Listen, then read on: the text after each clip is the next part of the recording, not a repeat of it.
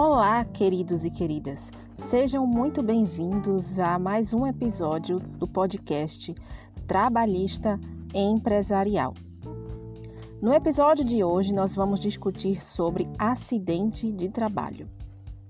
Sua empresa oferece um ambiente de trabalho legalmente adequado ao seu funcionário?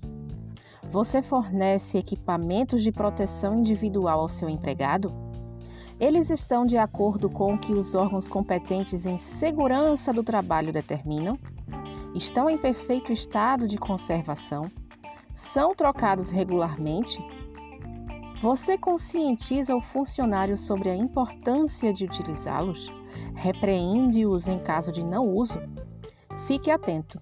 Se você ainda responde negativamente a essas perguntas, pode se tornar um assassino por conta de um acidente de trabalho sofrido por seu empregado.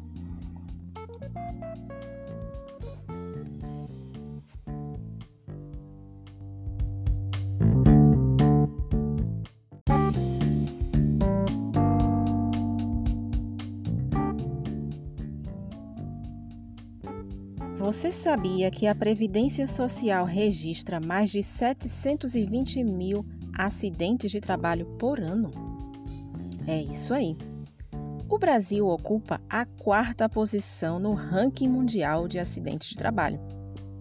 Segundo dados do Observatório Digital de Segurança e Saúde do Trabalho, a cada três horas de trabalho ocorre uma morte.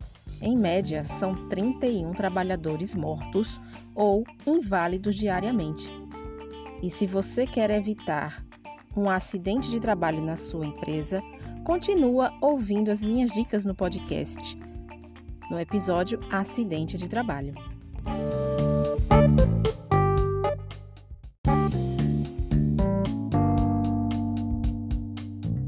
Você sabia?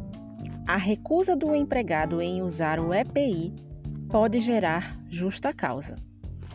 É lei.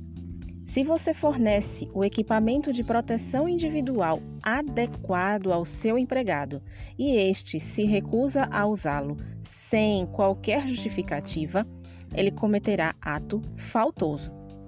Se é falta, pode ser punida com a demissão por justa causa. Pois é, mas como eu sempre digo, é bom ser prudente e usar o bom senso. Não aconselho a ir logo demitindo o empregado. A primeira atitude é conscientizá-lo sobre a importância e obrigação de usar o EPI. É importante, inclusive, impor esta obrigação no regulamento da empresa. Afinal, é para o próprio bem do empregado.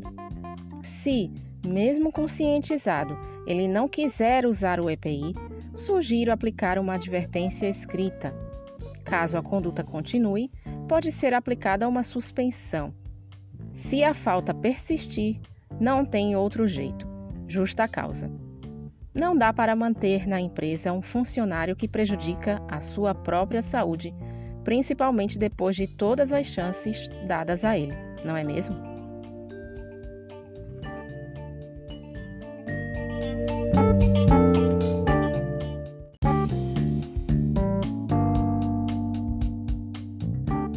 Posso fornecer qualquer EPI ao meu empregado? É claro que não. Você não deve fornecer qualquer tipo de EPI ao seu empregado. É claro que não é qualquer equipamento de proteção individual que vai te isentar da responsabilidade por um acidente de trabalho.